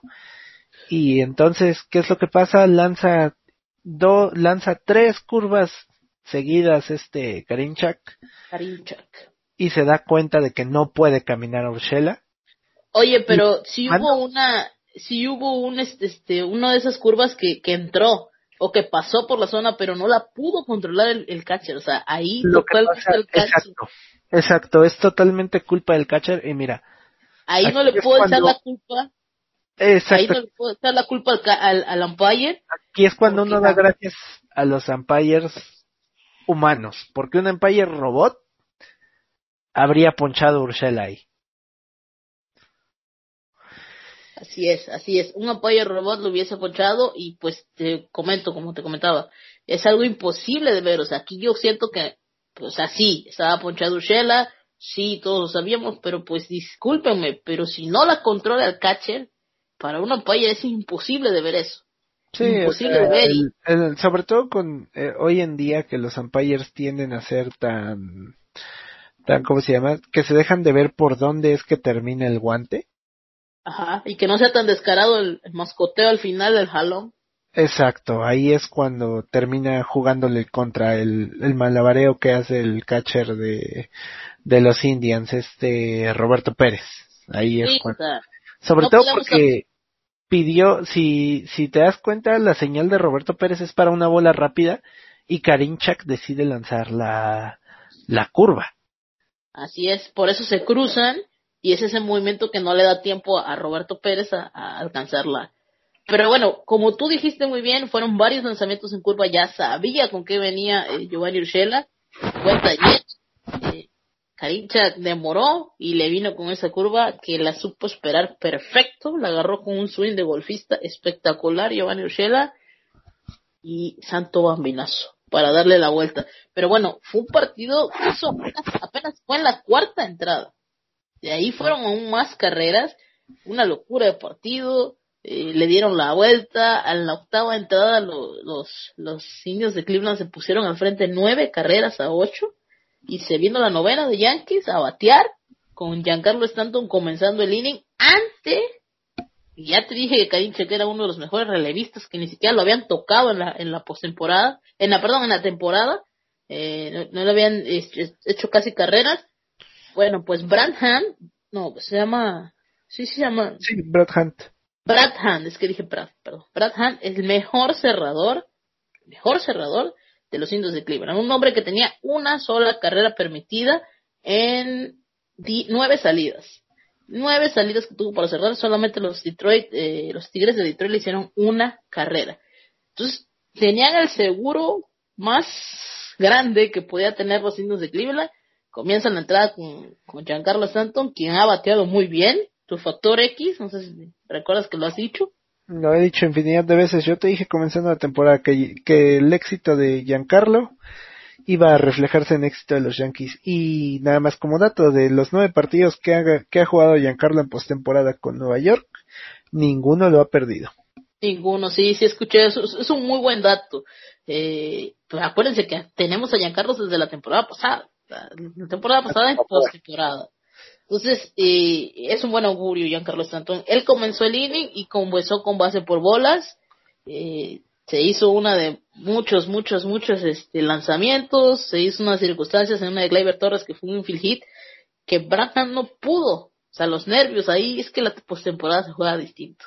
Los nervios influyen demasiado. No pudo con esa pelota y se viene a la casa llena nuevamente para eh, Brett Garner. Brett Garner fue el que tenía casa llena para poder empatar el partido. Se perdía, recuerden, 9, 9 a 8.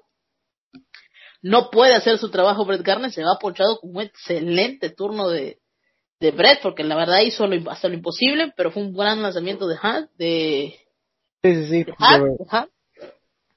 Y después de él se viene Gary Sánchez, que no estuvo en el primer partido, porque cachó Higashoka para Derek Cole. Gary Sánchez regresó para el segundo partido. Y Gary Sánchez conecta un fly sacrificio, que es el que trae el empate. Fly de sacrificio al central, profundo, como debe de ser, haciendo su labor, el Gary. Este, y entra, ya ni recuerdo quién entró acá, Stanton, ¿no? Stanton Mike que- Tuckman. No, Tuckman. Entró Tuckman. Tuckman de corredor emergente precisamente por Stanton. Exactamente, como que entró por Stanton. Eh, anotó la novena carrera, teníamos partido nuevo, señores, pero la cosa no, no paraba ahí porque pues venía nuestro, o sea, nuestro hombre ideal, nuestro super mega hombre de los Yankees, DJ LeMachine, que sinceramente hay que darle un cheque en blanco a ese hombre, no sé qué piensan en renovarlo, y por el medio del plato parte el diamante hit de esos emocionantes que entre dos jugadores se va. Botes dio la pelota. Esa pelota que se escurre, o las manos como te las es una belleza el béisbol, o sea, es un amor el béisbol. Parte el diamante y entra la carrera, entra la, la décima carrera y nos pasamos y nos ponemos al frente. Es un partido de locura que duró cuatro horas cincuenta minutos, ¿no? Creo que tiene el récord.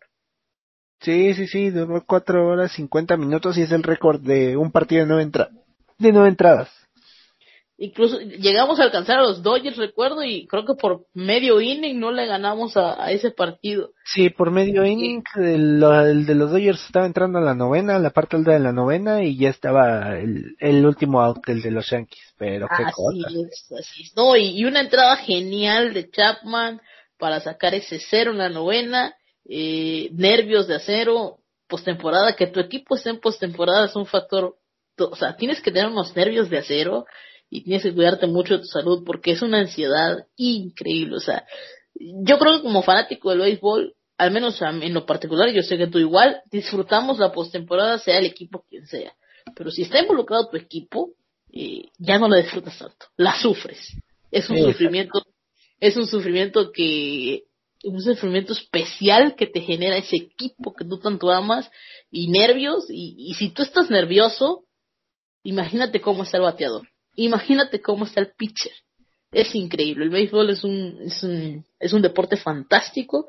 La postemporada es como que quisieras tenerla para siempre no de momento ideal. Yo sé que tenemos en la NFL que son 16 jornadas y son eh, como que más especiales por ser tan cortas y pues MLB son muchos partidos pero la postemporada es un término, eh, es una etapa increíble, mágica, en donde esta vez nuestros Yankees salieron a favor, 2-0, ganamos la serie, se ganó la serie y pasamos a la siguiente ronda.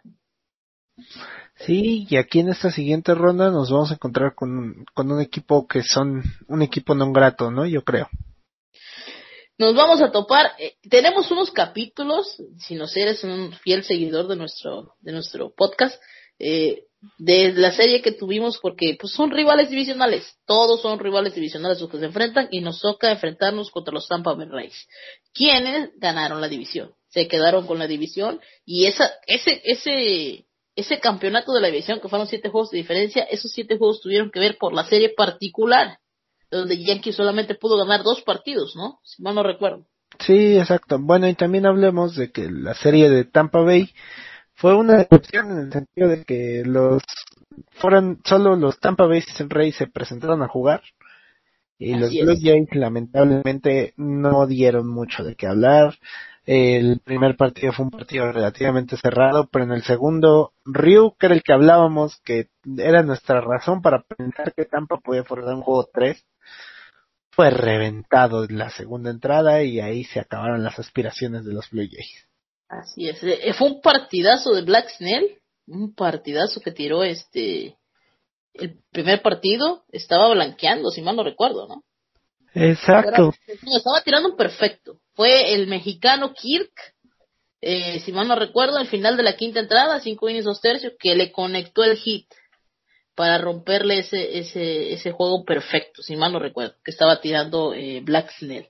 Estaba tirando muy, muy, muy bien, eh, y fue una fácil victoria eh, de tres carreras por uno. El segundo partido ya con, con Tyler- ¿cómo se llama? Glass, Ta- Glasnow. Tyler Glasnow. Eh, Tyler Glasnow, eh, pues remataron, eh, no volvió a aparecer tampoco Toronto a la ofensiva, y fácilmente en Tropicana Field se lleva la serie los Rays de Tampa Bay y van a ser rivales de los Yankees de Nueva York. Qué gran serie, yo creo que de las cuatro que tenemos, creo yo, es la mejor. Es la más atractiva tanto deportivamente como a nivel de intensidad. Aunque no te creas, los Atléticos y los Astros se traían ganas y se andaban agarrando a golpes en la temporada regular. Pero creo Pero- que a nivel de equipos, el, los Yankees podríamos decir que están a la par con los Atléticos y los Rays en definitiva son un equipo muy superior a los Astros. Exacto, como que es, eh, igual lo que pasa en San Diego Dodgers y, Marlins Bravos no es la menos atractiva creo yo en lo que vienen siendo rivalidades y todo, pero esta de Yankees tiene talento, algo que no cuenta con la de Astros Atléticos, al menos de parte de Astros, porque estás viendo aquí dos grandes equipos en Yankees Rays donde no sabes qué puede pasar. La mayoría no sabe qué puede pasar. Exacto.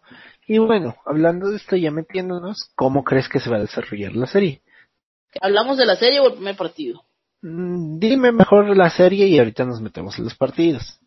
Bueno, yo creo que mis Yankees se llevan la serie. Recuerda que de, de todas maneras yo nunca voy a ir en contra de mis Yankees, pero sí, sí, sí, este, lo digo de corazón y creo que se puede lograr en cinco partidos. Yo sí la veo un poco difícil de que sean cuatro. Y, no, yo creo que nos vamos a lo máximo eh, a cinco partidos y la experiencia que ya tienen y ya han desarrollado los jugadores de los Yankees es la que va a darles el pase a la serie de campeonato. Va a darnos la serie de campeonato. ¿Y cómo va a quedar entonces la, la serie, perdón? 3-2. 3-2. 3-2 que gana Yankees. Ok. 3-2 con dos victorias de Cole. Con dos victorias de Cole. Pues déjate digo que yo creo que no, que no va a ser necesario que Cole entre, porque aquí, te lo repito, yo estoy obsesionado con el 3-1, pero ahorita te voy a explicar por qué. Explícame tú qué ves en el juego 1 para empezar. Bueno, antes de eso te voy a decir una cosa. Creo que no vamos a tener a Cole porque, en dado caso, hipotéticamente, porque si mal no recuerdo se juega seguido los partidos. No, pero ya, ya Jerry, el mismo Jerry Cole ya habló de que en caso de ser necesario un juego 5, él, él está dispuesto a hacer los ajustes necesarios de, para poder, para poder lanzar. Venga, porque si no serían tres días de descanso, nada más hipotéticamente, hipotéticamente hablando. Eh, o el lunes que comienzan y eh, un hipotético juego 5 el, eh, viernes. Viernes, ya no me acuerdo qué día de octubre. Eh, ¿Me dijiste qué, perdón? ¿Me dijiste algo? ¿Me preguntaste algo? Sí, sí, sí, me dijiste que el primer juego, se- bueno, van a ser dos victorias de Cole, entonces por ende, ¿cómo ves el primer juego? Victoria. Pero Victoria con de Jerry Thunder, Cole. Ah, ok. A ver, te manejo. Déjame checar. Las posibilidades están en siete carreras. Uf. Yo creo que la gente se va a quedar con esos Tampa Bay Rays que reventaron a Gary Cole yo creo que no va a pasar lo mismo. No quiere decir que no le van a hacer carreras, pero ya no lo van a reventar. Así que yo veo un partido muy cerrado.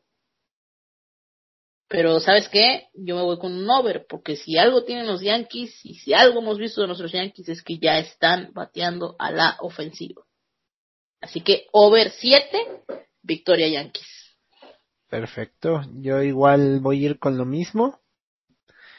Y de hecho estoy leyendo aquí análisis por computadora y lo tiene, y ese análisis tiene a los Yankees ganando 5.9 contra 2.1, que nos da como resultado 8, y nos da el over y nos da los Yankees. Ahora, 5.9 contra 2.1. Ah, carreras, carreras. carreras, carreras. Oh, Estamos hablando sí. obviamente, obviamente no podemos hablar de números cerrados, de números con decimales en carreras, pero tú entiendes. Correcto. Ahora, aquí tenemos lo que va a ser el- la siguiente, que todavía no están anunciados los abridores. De hecho, dijo Boone que hasta que no, que el abridor del segundo juego no va a salir hasta hasta, ver el resultado del primero. Sí, sí, sí. ¿Y a qué crees que se deba eso? Lo que pasa es que creo que aquí también se trata de algo importante. Suponiendo de que, eh, suponiendo, no es lo mismo tener a Hap en un juego 3 estando 2-0, que diga, Ajá. a tenerlo estando 0-2, a tener a Tanaka en un juego 3 estando 0-2. Correcto, correcto. Así, así lo veo que- yo y así creo tiene que ser. Dependiendo del resultado, si hipotéticamente ojalá no, pero si no se da el primer partido para los Yankees, es lógico que para el segundo no va a ir Tanaka porque tiene que ser ese eh, esa vía de escape, esa válvula de escape. Sí. Lamentablemente aquí es cuando la baja de, de Severino y de, y de, y de Paxton y también de Domingo Germán pasan a afectar al equipo, porque usualmente este tipo de cosas no debería de afectar a los Yankees, debería de haber una rotación de tres hombres, pero si quieres sentirte mejor, Hap tiene una efectividad de menor de, de menos de tres contra Tampa Bay y, y, Tanaka también, ¿no? Tanaka le, les, pichea muy bien. Sí, además es Tanaka, eh, tomemos en cuenta que muy probablemente ya no va a haber un huracán mientras él lance, entonces puede ser que sea un partido mucho más parecido a lo que nos tiene acostumbrados Tanaka en postemporada. ¿Ya no va a haber a quién, perdón? Ya no va a haber un huracán, en, ah. ya no va a estar lanzando un pinche huracán. Perdón, no te había entendido.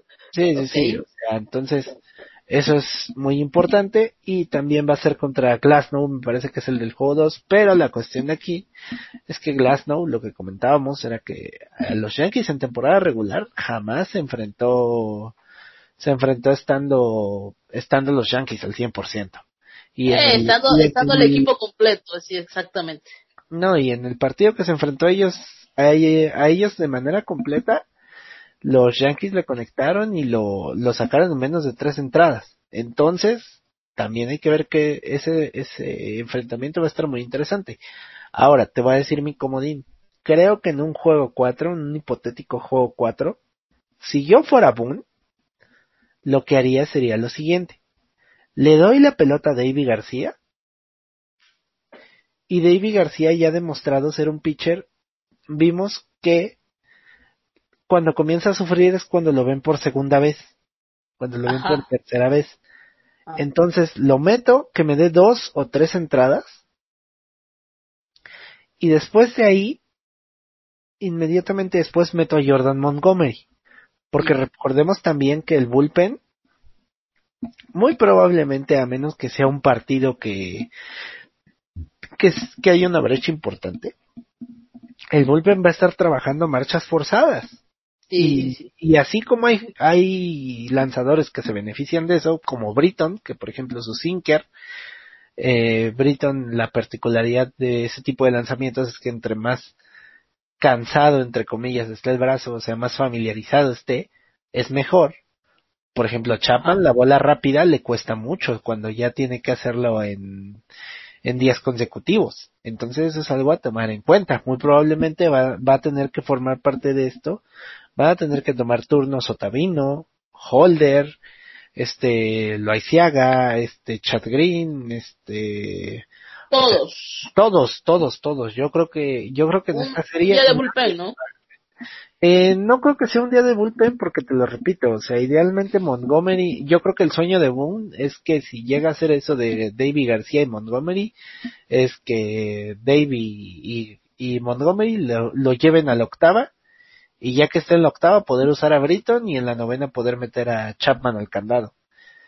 Sí, caray. Pero bueno, bien sabemos que talento tenemos en David García, pero pues es por temporada. Entonces, el factor nervios es algo que no, no puedes predecir, que solo queda en el jugador. Esperemos, eh, sí. esperemos que no sea necesario forzarlo tanto, si verlo en un hipotético partido 3 o 4, o no, a ver cómo lo hacemos pero que, que lo haga bien, que lo haga de la mejor manera y que juegue tranquilo.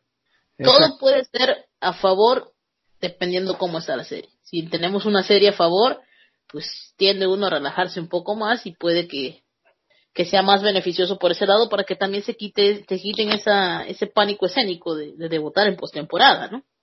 Sí, aunque hay gente que a lo mejor también le gusta la presión, precisamente. Ah, ándale, hay gente que sí sabe trabajar. Y para completar tu, complementar tu comentario de Glasnow, eh, sí, aquí tengo la estadística. El 8 de agosto fue el día que se enfrentó a los Yankees, con dos innings, dos tercios nada más de trabajo, cinco hits, cuatro carreras, las cuatro limpias, tres bases por bolas y cinco ponches. En dos innings, dos tercios me lo sacaron, dos innings, dos tercios lo reventaron. Ya después se enfrentó dos veces más a los Yankees, pero eh, se enfrentó a quienes? Se enfrentó a Tyro Estrada, se enfrentó a, a Tyler Wade, se enfrentó a Esteban Floreal, ¿no? Habíamos leído por ahí, se enfrentó a muchos jugadores que no están aquí los titulares porque teníamos lesionados a Aaron Judge, teníamos lesionados a, a, Stanton, tenía el caso de COVID de DJ LeMahieu y ahí sí nos dominaron totalmente, o sea, fueron El último partido contra Yankees, seis entradas, no permitió ninguna carrera y nueve ponches. Y de ahí la, la salida anterior fueron dos carreras con ocho ponches. O sea, sí está, no se dejen ir por esa imagen, no se dejen ir por esa imagen de lo que pasó en la temporada regular. No quiere decir que no se puede repetir, claro que se puede repetir porque son equipos que juegan en igualdad de condiciones. Y, ¿sí? y todos tienen el mismo, eh, empiezan desde cero. Pero va a ser más complicado. O sea, si Reis va a pasar, como muchos ya lo tienen, como todos los tractores ya, ya quieren que sea, le va a costar trabajo. Exacto. Pero bueno.